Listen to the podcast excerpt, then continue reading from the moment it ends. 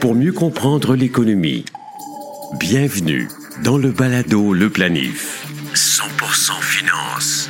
Voici Fabien Major. Bonjour, bienvenue au premier podcast canadien consacré à la planification financière. Aujourd'hui, on a une édition brillante et spéciale consacrée à l'or. En avez-vous besoin? Comment l'or peut s'intégrer à une stratégie efficace de répartition de portefeuille.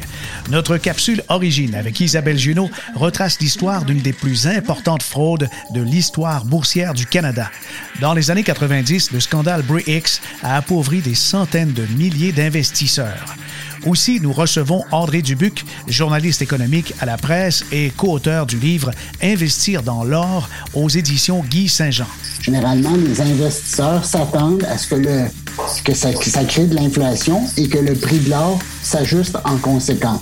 Alors, je dirais, c'est pour ça qu'un contexte de bas taux d'intérêt, c'est favorable à l'or il sera question de la proportion idéale à conserver en or dans son portefeuille et des produits qui permettent de le faire. FNB, Action des orifères, reçu de transactions boursières, de la monnaie royale du Canada ou encore des lingots dans un coffret de sûreté. De plus, nous parlerons des secteurs économiques qui protègent le mieux contre les effets d'érosion du pouvoir d'achat engendrés par l'inflation. Le balado Le Planif est partenaire d'InfoBref, un nouveau média d'information destiné aux professionnels et aux gens d'affaires.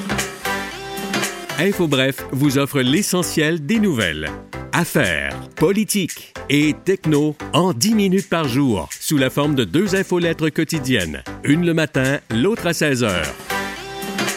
Elles sont gratuites. Essayez-les. Abonnez-vous à infobref.com.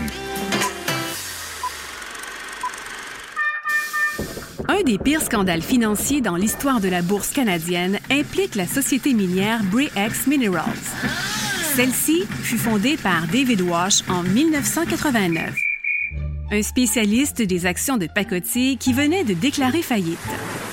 Au début des années 1990, Wash achète un permis d'exploration minière sur l'île de Bornéo, en Asie du Sud-Est.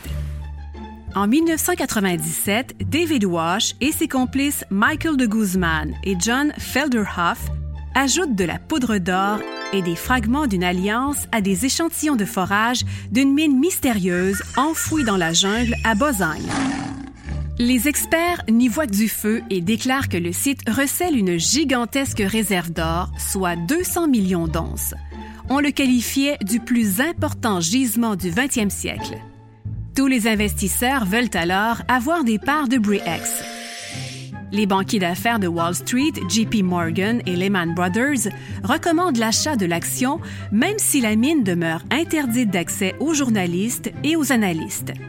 La Caisse de dépôt et placement du Québec en fut également un actionnaire d'importance. D'une valeur de départ à 28 cents, l'action de Bre-X culmina à 286 dollars. Sans avoir extrait une seule pépite du sol, la valorisation totale de la minière atteint 20 milliards de dollars à la bourse de Vancouver. Mais rapidement, on comprit que les échantillons avaient été frauduleusement manipulés et que la mine ne contenait aucune trace d'or. L'action plonge et ruine des milliers d'investisseurs. Bre-X déclara faillite en 2002. On estime que les trois associés ont réussi à conserver plus de 100 millions de dollars. Aucun acteur important de ce scandale ne sera reconnu coupable de quelconque crime. Le géologue en chef de Guzman fut porté disparu après une chute d'un hélicoptère juste avant l'éclatement du scandale. Wash est décédé d'une rupture d'anévrisme en 1998 et Felderhoff fut acquitté d'une accusation de délit d'initié en 2007. En 2016, cette histoire pleine de rebondissements fut portée à l'écran. Le long métrage Gold mettait en vedette Matthew McConaughey. Le balado Le Planif. Actualité financière. Voici Fabien Major. André Dubuc est co-auteur avec François Riverain du livre Investir dans l'or, le nouveau Klondike à la portée de tous. Bonjour André. Bonjour Fabien. Merci d'être avec nous. Euh, c'est un livre qui a été entièrement imaginé, créé, fabriqué au Québec. Édition euh, Guy Saint-Jean. J'étais ravi de voir ça. Il y a une étampe avec euh, la fleur de lys et puis un, petit logo bleu pour nous rappeler qu'il faut encourager les auteurs d'ici. Mais c'est tout un bouquin. D'où est venue l'idée de, de faire quelque chose comme ça, investir dans l'art? Bien, écoutez, c'était euh, un projet de pandémie, en quelque sorte. Là. À un moment donné, on, était, on discutait avec le co-auteur, M. Riverain, puis on était vraiment inquiet de la tournure des événements avec euh, les gouvernements qui multipliaient les, les programmes d'aide et puis soudainement, l'argent là était n'avait plus aucun, c'était plus, il n'y avait plus aucun problème à, dépenser. Et puis là, on s'est dit, ben ma foi, qu'est-ce qui va, qu'est-ce que va valoir l'argent dans quelques années si on fait des déficits de 340 milliards au, fédéral, 340 milliards. Je me rappelle qu'à la dernière récession, Stephen Harper avait fait un déficit de 50 milliards, puis on était complètement euh, estomaqué. Et là, on parle de 340. Alors là, je commençais à m'intéresser là, à, l'art dans ce contexte-là. Et euh, là, je me suis dit, en lisant quelques livres, je me suis dit, ben, il me semble que c'est un message qu'on n'entend pas beaucoup euh, au Québec, on n'entend pas beaucoup dans la presse francophone. Ça serait intéressant de faire un outil pour, euh, pour les francophones à ce sujet-là, pour que ça nourrisse leur réflexion qu'on vit peut-être à un temps particulier. André, vous êtes journaliste économique, financier. On vous a connu en lisant vos papiers dans le journal Les Affaires. Maintenant, c'est dans la presse plus. Et François, le co-auteur, est-ce qu'il est aussi dans le journalisme? Oui, il est retraité. Il est un peu plus âgé que moi, mais il a été pendant des années au magazine Finance, qui était un peu l'ancêtre des affaires. Il a par la suite été aux affaires. Nous, on s'est rencontrés euh, dans les années 2000 quand nous étions tous les deux aux affaires. Et lui était un spécialiste du secteur orifère, du secteur minier. Alors, euh, quand on a eu nos réflexions, j'ai dit ça serait intéressant qu'on fasse le livre euh, ensemble, puisque tu connais davantage le secteur que moi, et puis on pourra ensemble faire un, outil euh, bien vulgarisé, là, puis en même temps là, crédible au, niveau de son contenu. Donc, c'est un gars qui roule sur l'or. on peut dire ça. C'est un gars qui, euh, qui, effectivement a, fait son, son, ses épargnes, il a monté son patrimoine en achetant et en vendant des, des sociétés d'exploration orifères. Et il y a plusieurs perdants à ce jeu-là, mais on peut dire que dans son cas, lui, il, en est sorti gagnant, puisqu'il a pu prendre sa retraite à un âge relativement précoce. De, de mémoire, c'était autour de 52-53 ans. Ah ben c'est bien, c'est bien. C'est pas à refuser, c'est pas à négliger.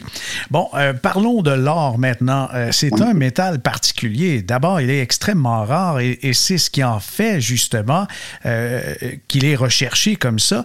Mais l'or, on, apprend plein de choses dans le livre. Il y a 17 chapitres et on va passer des trois règles d'or, de l'or en barre, l'ABC des fonds négociés en bourse, qui détient les lingots et un peu d'histoire. Moi, j'adore l'histoire justement des outils financiers comme ça, les, taux d'intérêt qui sont au plancher. Euh, allons-y immédiatement avec ça. Qu'est-ce que ça signifie pour l'or, le fait que les taux d'intérêt soient si faibles? La Banque du Canada a renouvelé, donc euh, son taux directeur 0,25, c'est archi faible, mais ça a des conséquences, notamment sur le prix de l'or. Oui, absolument. Je dirais qu'il y en a deux conséquences. La première, c'est que euh, quand on possède de l'or, euh, on n'a pas on n'est pas récompensé, on n'est pas rémunéré à détenir de l'or. C'est un, de ces désavantages. Alors souvent, des gens vont préférer d'avoir des titres euh, obligataires du gouvernement qui sont très liquides, un peu comme l'or qui peut être très liquide, puisque l'or est accepté partout, mais par contre, ils sont rémunérés pour ça. Mais lorsque les taux sont très, très bas, la rémunération est très faible.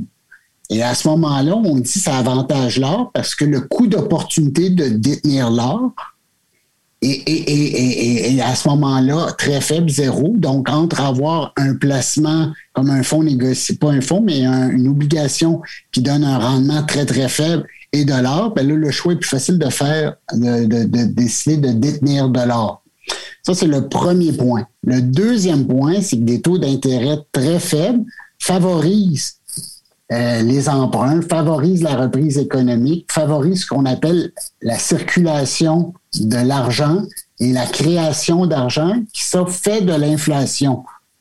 Alors, et, l'or réagit beaucoup à l'inflation. Quand il y a de l'inflation, généralement, le prix de l'or augmente. Alors, un contexte de bas taux d'intérêt, généralement, les investisseurs s'attendent à ce que le que ça, crée de l'inflation et que le prix de l'or s'ajuste en conséquence. Alors, je dirais, c'est pour ça qu'un contexte de bas taux d'intérêt, c'est favorable à l'or pour ces deux raisons. Dans votre ouvrage, vous mentionnez que investir dans l'or peut se faire avec différentes attitudes. On a celui qui veut spéculer, qui veut faire la passe. Ça, c'est un peu plus difficile, mais c'est pas le propos du livre. Non, absolument pas. Surtout dans le contexte actuel, ce qu'on disait aux gens, c'est qu'écoutez, les, gouvernements semblent partis pour faire des gros déficits. On sait que quand il y a des gros déficits, des fois, ça peut se répercuter sur la valeur de la monnaie. On sait qu'actuellement, plusieurs actifs financiers sont très chers, les actions sont très chères, les, les, obligations comme les taux sont très bas, elles sont très chères également. Alors, on s'est dit, ben, écoutez, on ne connaît pas l'avenir, mais ce serait peut-être une bonne idée de, diversifier son, portefeuille dans les métaux précieux. Et pourquoi les métaux précieux? Parce qu'ils agissent différemment des actions puis des obligations. Oui, on dit que c'est pas corrélé. Oui, c'est ça.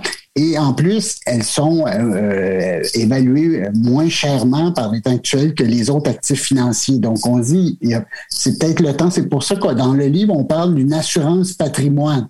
Généralement, là, quand arrive une, une tempête financière importante, puis la valeur des actifs financiers qui étaient euh, gonflés se dégonfle soudainement, généralement, les métaux précieux font bien. Hein. On parle de valeur refuge. Alors, euh, nous, on s'est dit, on vit un contexte particulier ces, ces années-ci, ces temps-ci, particulièrement favorable à se prémunir d'une assurance patrimoine. Et dans le livre, on explique pourquoi cette assurance patrimoine, c'est l'or. OK. Et l'or, au Québec, il y en a. Au Canada, on est même privilégié. Il y a des mines un peu partout, mais principalement dans deux provinces. Ben, ben c'est là qu'on a joint l'utile à l'agréable, parce qu'on s'est dit, on écrit un livre sur les finances personnelles, puis en plus, on parle d'un sujet qui, qui est important pour l'économie du Québec. Oui, c'est important pour l'économie de la BTB-Témiscamingue parce que c'est là que les mines d'or se concentrent.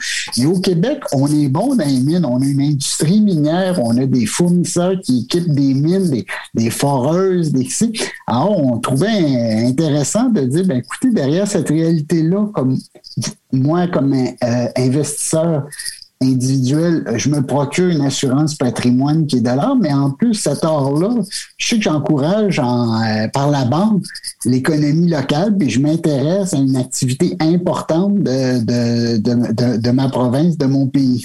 On va en apprendre encore euh, aux, gens qui nous écoutent sur l'or. D'abord, on peut mentionner euh, qu'est-ce qu'on fait avec l'or qu'on sort des mines? En proportion dans le monde, comment c'est séparé, l'utilité de l'or? De mémoire, environ la moitié de la demande sert à, la bijouterie, donc à faire des bijoux. Dans certaines euh, cultures, euh, c'est important. On pense à, l'Inde euh, et également en Chine. Donc, dans les pays asiatiques, c'est important. Alors, c'est une façon de pratique d'avoir à portée de main une partie de sa richesse. Dans certains pays, c'est pratique d'avoir ça parce que le système financier n'est pas nécessairement organisé comme le nôtre. L'or a également une petite, euh, un petit rôle à jouer en technologie. C'est vraiment pas important, mais il faut quand même le mentionner. Là. Il y a un certain pourcentage de la production. Ouais, quelque chose comme 10-15 euh, hein, qui s'en va en technologie. Et euh, soit on parle de dentaires, les fameuses dents en or, qui font peut-être plus partie du folklore maintenant, mais il y avait également dans les, dans les iPhones, euh, j'ai lu récemment qu'un iPhone, là, ça détenait 0,034 grammes d'or, mais bon, au nombre d'iPhones qui existent, ça finit par faire une certaine demande. L'autre partie importante de la demande, c'est à des fins d'investissement. Et là, ça peut prendre, c'est soit l'achat de lingots, euh, les lingots solides, de pièces de monnaie solides, ou par le truchement de, de produits comme des fonds négociés en bourse qui sont eux-mêmes investis en lingots. Et il y a également la part des banques centrales qui achètent de l'or comme euh, élément, comme euh, réserve monétaire, au même titre qu'ils peuvent avoir des, dollars américains ou des, euh, des bons, des, obligations de pays souverains. Mais justement, on, parle de l'or. Il y a quelques années, on, voyait, on imaginait Fort Knox, qui a même été en vedette dans un James Bond, mais on, s'imaginait que l'économie reposait sur des réserves d'or. Mais ce n'est plus le cas maintenant. Ça, ça repose sur quoi d'abord la valeur euh, des monnaies, euh, selon ce que vous avez étudié, André? Ben, c'est sur la confiance. On va dire maintenant, ça ne repose que sur la confiance. Bon, depuis euh, la fin de la Deuxième Guerre mondiale, la monnaie internationale, ce n'est plus l'or, c'est le dollar américain. Donc, euh, quand on a un billet de un billet vert dans les mains, ben, on fait confiance à l'économie américaine et à la puissance économique américaine. Ça a été, euh, ça, ça, ça a certainement fait le travail de nombreuses années. Là, maintenant, il n'est pas dit que ça continuera pas à faire le travail, mais on peut avoir plus d'inquiétude. Pourquoi? Bien, les États-Unis sont endettés comme jamais, encore pire qu'au lendemain de la Deuxième Guerre mondiale. Deuxièmement, il y a euh, son, statut d'unique superpuissance est, de plus en plus contesté, que ce soit entre autres, ben, entre autres par la Chine. Et, euh, et en plus, euh, les États-Unis, notamment sur la, la présidence de Donald Trump, mais ça va au-delà de ça, semble euh, vouloir s'éloigner de son rôle de gendarme mondial et semble développer un réflexe d'isolationnisme qui va moins bien avec son rôle de fiduciaire de la monnaie internationale. Là. Donc, ces questions-là euh, font en sorte qu'on peut se questionner sur, sur, l'avenir du dollar américain comme, euh, comme seule monnaie internationale. Justement, le fait qu'on a augmenté euh, le, flot monétaire partout dans le monde pour contrer les effets de la pandémie et inévitablement, ça va conduire à de l'inflation. Alors, on veut se protéger. On est convaincu. On a d'abord fait l'investissement d'acheter le livre, investir dans l'or. Et puis, ensuite, euh, ben, on est prêt à passer à l'action. Il y a plusieurs façons d'investir dans l'or. Oui, tout à fait. Euh, en gros, si on voulait résumer, il y en a deux principales. Soit on achète de l'or véritable, l'or physique. Là, il y a différentes déclinaisons qui sont possibles. Soit on achète l'or sur papier, que ce soit dans des fonds négociés en bourse ou autrement. Alors, pour revenir à l'or physique, on peut acheter des bijoux. L'avantage du bijou, ben, c'est qu'on peut le porter. Donc, en plus, l'or a une certaine utilité. Deuxièmement, vous pouvez faire plaisir à, madame ou à monsieur. Donc, ça, c'est toujours ça de prix également.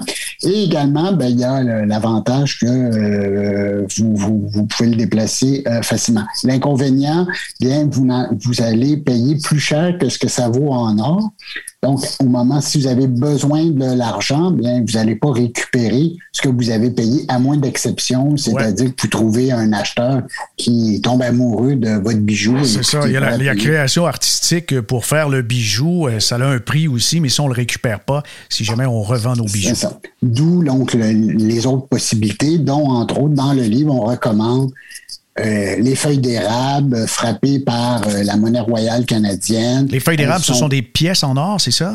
Oui, de une once. Bon, il y a différentes, euh, différents poids, mais il y a celle de une once qui est disponible, qui est pure à 99-99% qui est reconnue là, partout dans le monde. Ça, c'est le fameux 24 carats. Hein? Le, oui, c'est ça. Les, les, autres pièces d'or euh, aux États-Unis, entre autres, elles sont un peu moins pures. C'est la plus pure euh, au monde, c'est celle de la, la, la, monnaie royale canadienne, oh. en passant. Donc, c'est une fierté là, que la, la, monnaie royale euh, aime bien, aime bien répéter et s'en enorgueillir. Donc, euh, alors ça, c'est une possibilité et euh, euh, c'est reconnu partout dans le monde. Et bon, maintenant, avec le prix de l'or qui est autour de ces jours-ci 1700 dollars et un peu plus, bien, on n'a pas besoin d'énormément de pièces là, pour atteindre un montant intéressant. Donc, au niveau là, de l'entreposage, puis tout ça, ben, il y, a une façon de, c'est moins on peut y parvenir relativement facilement. Et ça, on achète ça dans des marchands autorisés par la monnaie royale canadienne. La monnaie royale canadienne n'en vend pas directement, elle passe par des marchands. Et mhm. la liste des marchands est disponible sur le site. Pour en nommer un, il y a les, les boutiques imaginaires. C'est un réseau de 5-6 boutiques un peu partout au Québec qui en vendent, mais il y a d'autres vendeurs aussi. Alors ça, c'est une, façon assez simple de se procurer de, de l'or euh, physique. Bon, on achète de l'or physique, mais euh, si on ne veut pas euh, surtout payer pour l'entreposage, euh, etc., quelles sont les autres avenues? Oui, c'est ça. Il y a la question aussi de la sécurité. Des fois, on préfère ne pas en avoir à la maison, puis on peut bien comprendre. à ce moment-là, l'or de papier peut, peut être une alternative intéressante. Là, il faut faire attention parce que dans l'or de papier, j'ai des témoignages, moi, où certains produits, il faut, les éviter, ces produits-là. On va commencer par parler des produits où on a un degré de, de sûreté plus intéressant, c'est les fonds négociés en bourse investis en lingots. Alors, leur avantage, c'est qu'il n'y a pas de frais d'entreposage, la question de la sécurité ne se pose pas. Euh, il y a une bonne liquidité, c'est un, autre avantage, et ça suit en période normale le cours de l'or euh, très fidèlement. Alors, ce sont des fonds qui possèdent des réserves d'or physiques réelles, comme les euh, Standard Poor's, les iShare Bullion. Oui, de, ça, il y en a un. BlackRock a le sien. Euh, Sprott également le sien.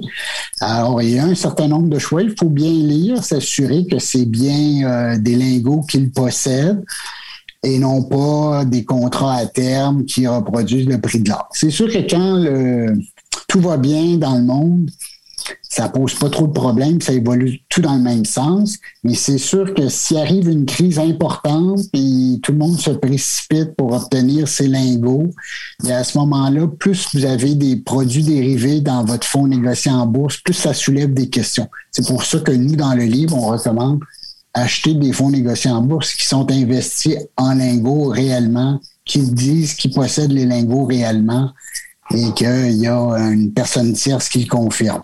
Ça m'amène sur le terrain des reçus de transactions boursières de la monnaie royale du Canada, là, sur le symbole Mint, qu'on peut aussi acheter à la Bourse de Toronto. Euh, quelle est la différence avec les FNB? Il me semble que là, s'il y a une société de la couronne qui est un peu l'agent distributeur, ça peut être en soi très sécuritaire. Oui, sur plusieurs aspects, ça ressemble en fait à un fonds négocié en bourse.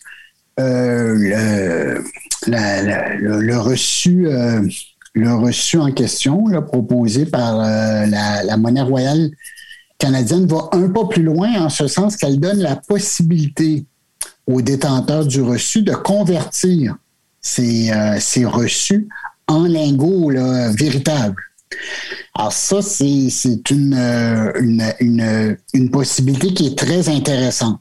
Il y a des fonds négociés en bourse, notamment Sprott, qui proposent la même chose. Ça, c'est en théorie. En pratique, ce qu'on constate, puis c'est bon également pour la, monnaie royale canadienne, c'est que ça en prend euh, une bonne, un bon montant. Dans le cas de Sprott de mémoire, ça en prenait l'équivalent de 2 millions oh. pour pouvoir obtenir le droit d'obtenir ces lingots. Alors, on comprend que ça devient un peu théorique, cet avantage-là de pouvoir convertir soit ces fonds négociés en bourse, soit ces parts de fonds négociés en bourse, soit ces reçus de la monnaie royale en, lingots. Euh, ça devient un peu théorique. Dans le code de la monnaie royale, le, le, seuil minimum pour avoir droit à cette conversion était plus bas que 2 millions c'est peut-être de mémoire, c'était une, coupe de dizaines de mille, mais l'inconvénient, c'était les frais qui imposaient. Si on parlait de frais de mémoire, c'était 5% là. ça devient, là, ça devient important.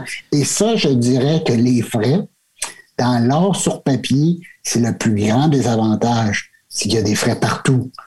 J'ai eu une histoire à la suite de l'apparition de mon livre. Il y a un lecteur qui m'a écrit qui avait acheté un certificat de, lui donnant droit à 20 onces d'argent en 1980. Il a fait une mauvaise affaire. En 80, le prix de l'argent était à 50 dollars. Il n'a jamais atteint ce, montant-là. Mais, mais, mais, son certificat, la, compagnie qui avait donné, qui, qui lui avait vendu ce certificat-là, avait été vendu, euh, a été vendu trois fois.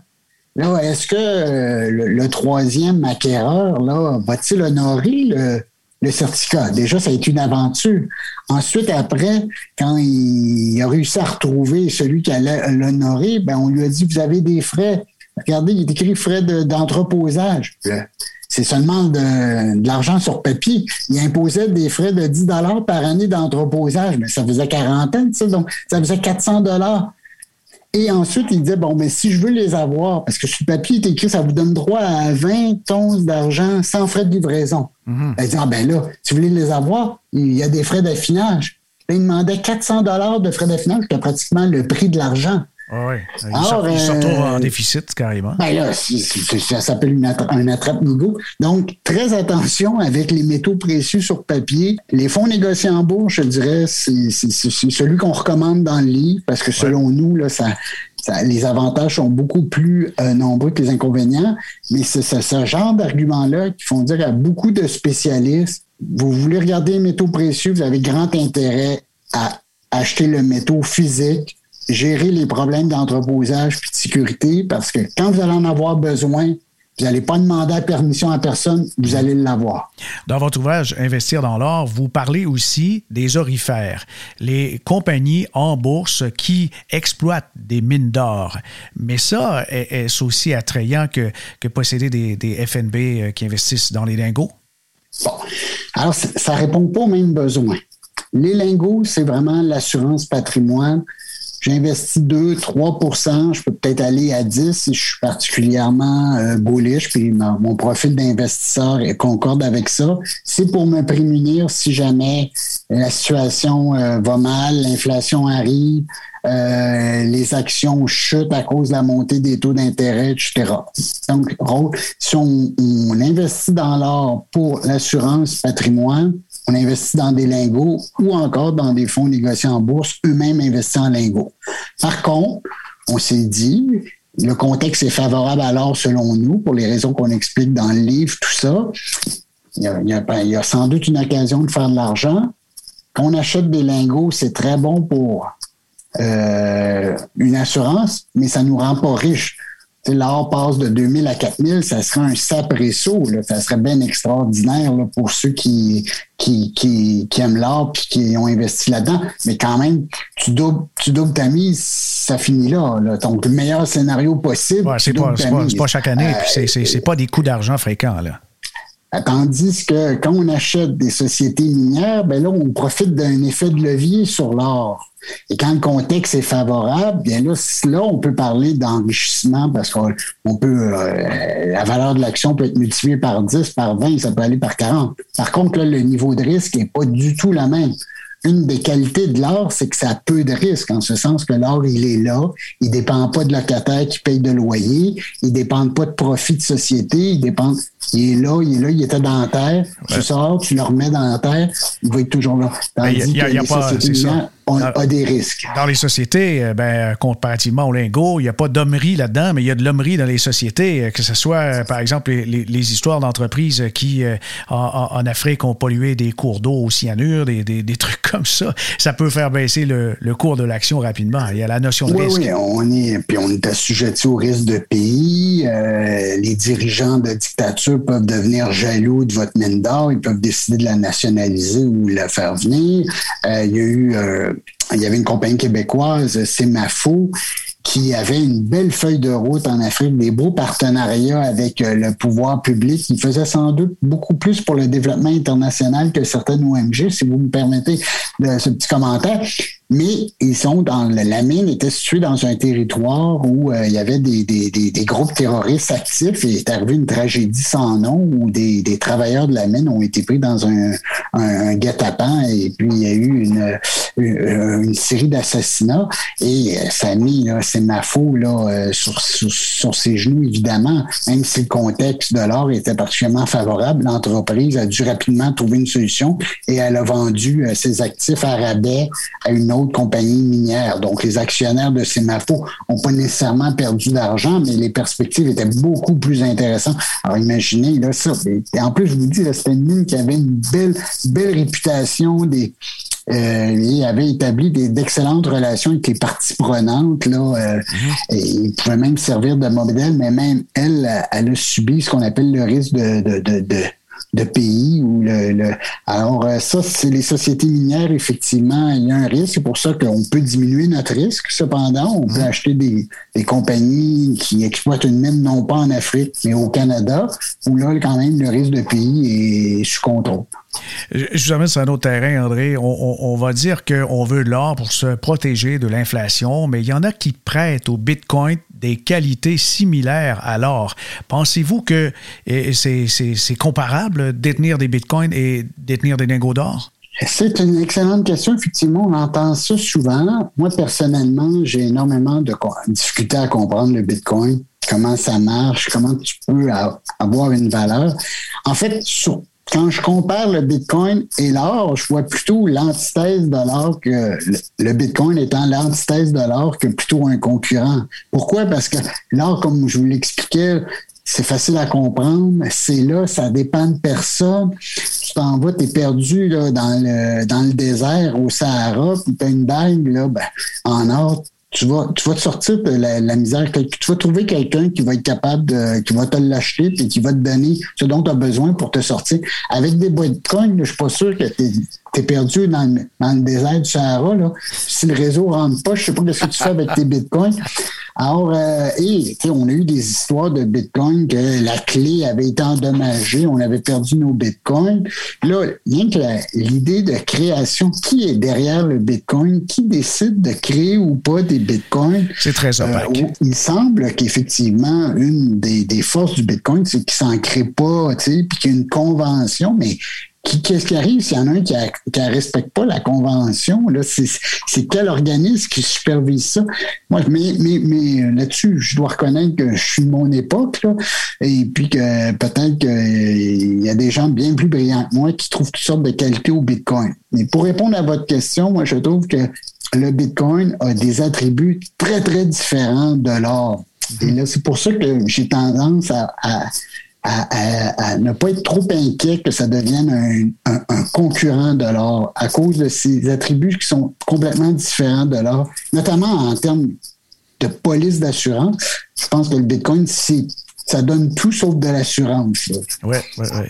André Dubuc, François Riverain, co-auteur d'Investir dans l'or, le nouveau Klondike à la portée de tous. Pourquoi ce sous-titre, le nouveau Klondike à la portée de tous?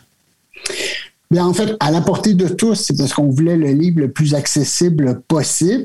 Le nouveau Klondike, mais ça fait référence au contexte actuel qui nous semble très favorable alors pour les raisons qu'on a évoquées en début d'entrevue, c'est-à-dire des gouvernements, des pays souverains fortement endettés et des actifs des actifs financiers qui sont euh, surévalués ou en tout cas qui sont euh, euh, gonflés là, au, au crédit facile depuis plusieurs années.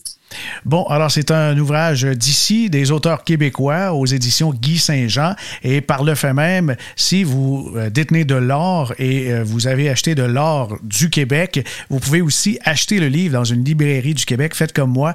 Les petites librairies, on les encourage, comme l'Arlequin à Saint-Sauveur. C'est là que j'ai pris euh, mon édition, mais ça se trouve partout.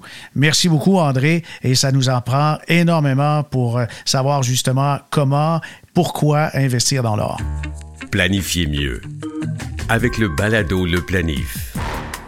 Quelle industrie a toujours offert la meilleure couverture contre l'inflation? Vous savez, l'inflation gruge une partie de valeur de vos avoirs à chaque année. Ça peut être 1, 2, 3% En ce moment, l'inflation n'est pas un problème, mais à long terme, ça peut représenter 3% 3% pensez-y, vous faites 6% de rendement avec votre portefeuille et on enlève 3% des effets de l'inflation, puis l'impôt. Parfois, il ne reste pas grand-chose. Alors, qu'est-ce qui protège le mieux contre l'inflation? La plupart des investisseurs diraient les orifères et l'or métal, comme on vient d'en discuter avec André euh, Dubuc, mais la bonne réponse, selon Mark Hulbert, collaborateur à MarketWatch de la société Dow Jones, est le secteur de la santé. Selon une étude qu'il a menée sur la performance de 49 groupes industriels depuis 1926, il a appuyé sa recherche sur les données du professeur Ken French du Collège Dartmouth.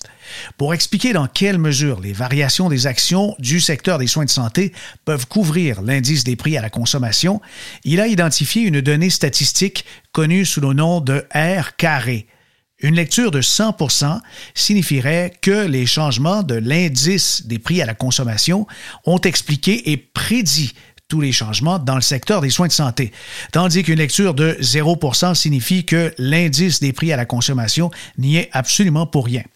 Lorsqu'on se concentre sur toutes les données depuis 1926, le R carré est de 23,2% C'est donc statistiquement quelque chose de significatif. Aucun autre groupe industriel ne s'en approche.